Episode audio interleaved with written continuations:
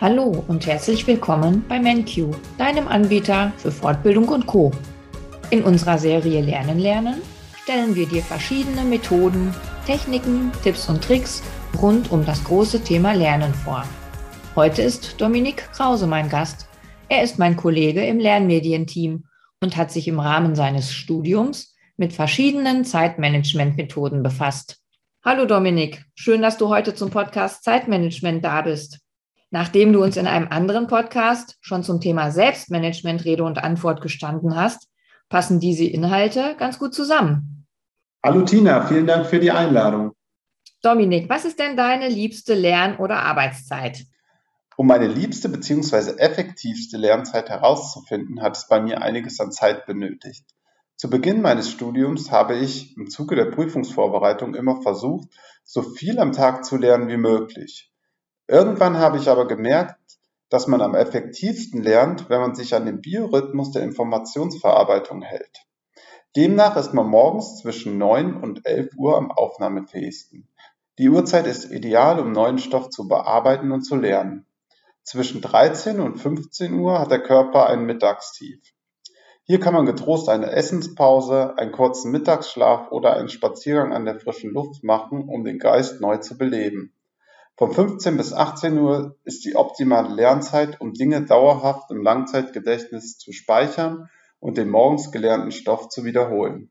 Das heißt also, ich sollte insbesondere die Zeiten zwischen 9 und 11 Uhr und 15 und 18 Uhr fürs Lernen reservieren. Dominik, an deiner Antwort sehe ich allerdings schon, wir sind da grundlegend unterschiedlich.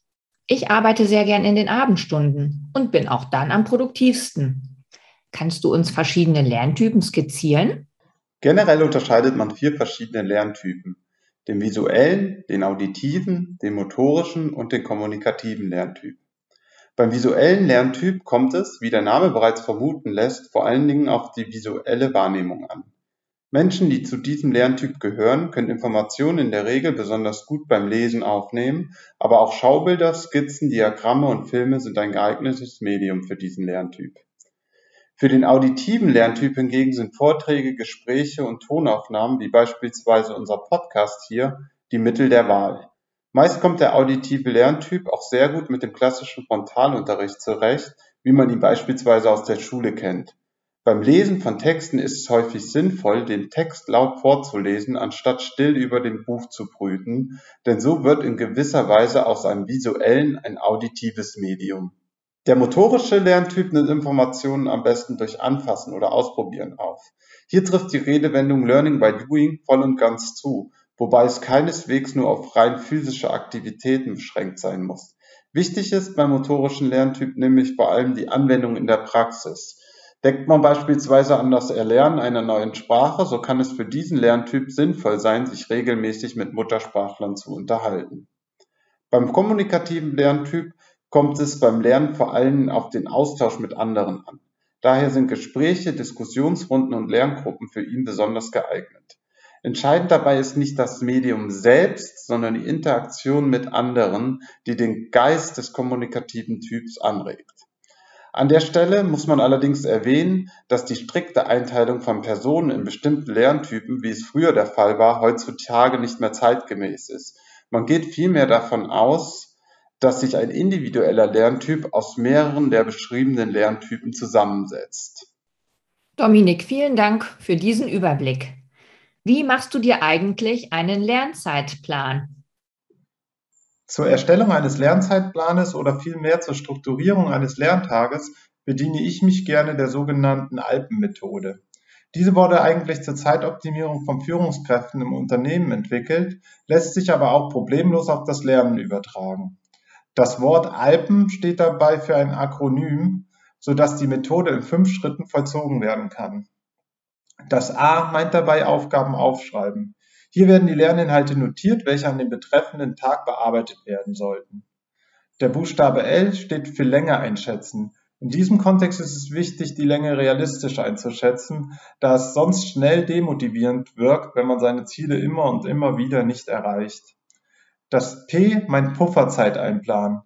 Ich persönlich erwische mich beim Lernen immer wieder dabei, dass ich gedanklich abschweife oder unbedingt den Haushalt machen muss. Solche Aspekte sollten an dieser Stelle berücksichtigt werden. Außerdem sollten auch immer mal wieder Pausen eingeplant werden. In der Literatur wird häufig angegeben, dass man circa 40 Prozent der Lernzeit als Pufferzeit einplanen sollte. Der Buchstabe E steht für Entscheidungen treffen. Im eigentlichen Sinne ist unter diesem Punkt zu verstehen, dass wichtige Aufgaben selbst und unwichtigere Aufgaben delegiert werden sollten. Also hier wird nochmal der unternehmerische Charakter der Alpenmethode ersichtlich. Auf das Lernen übertragen heißt es im Endeffekt, dass man seine Lerninhalte priorisieren sollte und sich lediglich auf das Wesentliche beschränken sollte. Der letzte Buchstabe, das N, meint Nachkontrolle. Am Ende eines jeden Tages sollte überprüft werden, ob die gesetzten Ziele erreicht wurden. Insgesamt ist allerdings bei der Alpenmethode zu beachten, dass man sich nicht zu sehr in die Planung stürzt. Also ich zum Beispiel, ich habe für mich festgelegt, dass ich fünf Minuten am Tag für die Methode verwende, damit ich meinen Fokus immer noch auf den Lerninhalt legen kann. Der steht ja schließlich im Vordergrund. Die Alpenmethode scheint tatsächlich eine sehr gut anwendbare Methode zu sein. Aufgaben aufschreiben, Länge einschätzen, Pufferzeit einplanen, Entscheidungen treffen bzw. priorisieren und die Nachkontrolle. Das Priorisieren ist oft, gerade wenn man viel Lernstoff vor sich hat, recht schwierig. Hast du hierfür auch noch einen Tipp? Da habe ich wirklich einen guten Tipp für dich. Wenn es um die Priorisierung von Lerninhalten geht, kann die Orientierung am Eisenhower-Prinzip sinnvoll sein. Mithilfe diesem einfachen Prinzip kategorisierst du deine Lerninhalte nach Wichtigkeit und Dringlichkeit. Dabei wird lediglich zwischen wichtigen und unwichtigen sowie zwischen dringenden und nicht dringenden Lerninhalten unterschieden. In einem ersten Schritt gehst du deine Lerninhalte durch und ordnest den Stoff hinsichtlich Dringlichkeit und Wichtigkeit. Anschließend markierst du die Aufgaben, die sowohl wichtig als auch dringend sind mit A, solche, die wichtig, aber nicht dringend sind mit B, unwichtige, aber dringende mit C und schließlich unwichtige und nicht dringende mit D. Somit hast du deinen Lernstoff vollständig kategorisiert. Beim eigentlichen Lernen solltest du dich dann hauptsächlich mit den Lerninhalten der Kategorie A und B beschäftigen. Falls du noch Zeit übrig hast, kannst du dich auch den anderen Kategorien widmen. Was jetzt vielleicht noch etwas kompliziert klingt, lässt sich sehr einfach in Form einer Matrix mit vier Quadranten visualisieren. Hierfür wird an den horizontalen Rändern wichtig und unwichtig notiert und an den vertikalen Rändern dringend und nicht dringend. Auf diese Weise hast du eine schöne Übersicht über deine Aufgaben bzw. über deine Lerninhalte und kannst sie sehr einfach einkategorisieren. Eine Freundin studiert neben Familie und Beruf Wirtschaftswissenschaften. Sie hat sich einen richtigen Lernstundenplan gemacht, damit sie alles unter einen Hut bekommt. Was hältst du davon? Ich denke, dass ein solcher Lernstundenplan sehr sinnvoll ist. Vor allem, weil der Terminkalender deiner Freundin sehr voll zu sein scheint. Hier ist es dann noch essenzieller, dass man einen konkreten Lernplan erstellt und diesen dann auch wochenweise beziehungsweise tageweise überprüft. Ich denke aber auch, dass ein Lernstundenplan für Personen geeignet ist, deren Terminkalender nicht so voll ist wie bei deiner Freundin. Denn du hast neben dem Effekt, dass du dich strukturiert deinen Lerninhalt widmest, zudem den Vorteil, dass du deinen Fortschritt selbst überwachen kannst. Dominik, muss ich aus meinem Lernvorhaben ein richtiges Projekt machen? Damit ich meine Zeit gut strukturiere? Im Prinzip ist jedes Lernvorhaben ein Projekt. Wenn man sich die wesentlichen Merkmale eines Projekts anschaut, also Zielvorgabe, zeitliche Begrenzung, begrenzte Ressourcen, Einmaligkeit und Komplexität, wird man feststellen, dass ein Lernplan diese Merkmale impliziert. Generell sollte man allerdings darauf achten, dass man nicht zu viel Zeit mit organisatorischen Dingen verbringt, da diese Zeit dann am Ende des Lernvorhabens fehlen könnte. Ich hatte oft gerade kurz vor Prüfungsterminen den Eindruck, mir läuft die Zeit weg. Wie kriege ich das in den Griff? Hierfür würde ich empfehlen, mir die Aussagen des Pareto-Prinzips vor Augen zu halten. Es besagt, dass 80 Prozent der Ergebnisse mit 20 Prozent des Gesamtaufwandes erreicht werden können. Man sollte sich also in Situationen, in denen man in einen zeitlichen Engpass gerät, auf die wichtigsten 20 Prozent konzentrieren. Das Pareto-Prinzip, ja, ein guter Gedanke. Trotzdem bleibt ja oft der Druck und ich möchte in kurzer Zeit möglichst eine große Menge an Lernstoff bewältigen. Was meinst du dazu, Dominik? Und welchen Ansatz verfolgst du? Das mit dem Lernen unter Druck ist ein weit verbreiteter Irrglaube. Wenn wir unter Stress arbeiten, verfallen wir in routinemäßiges Verhalten.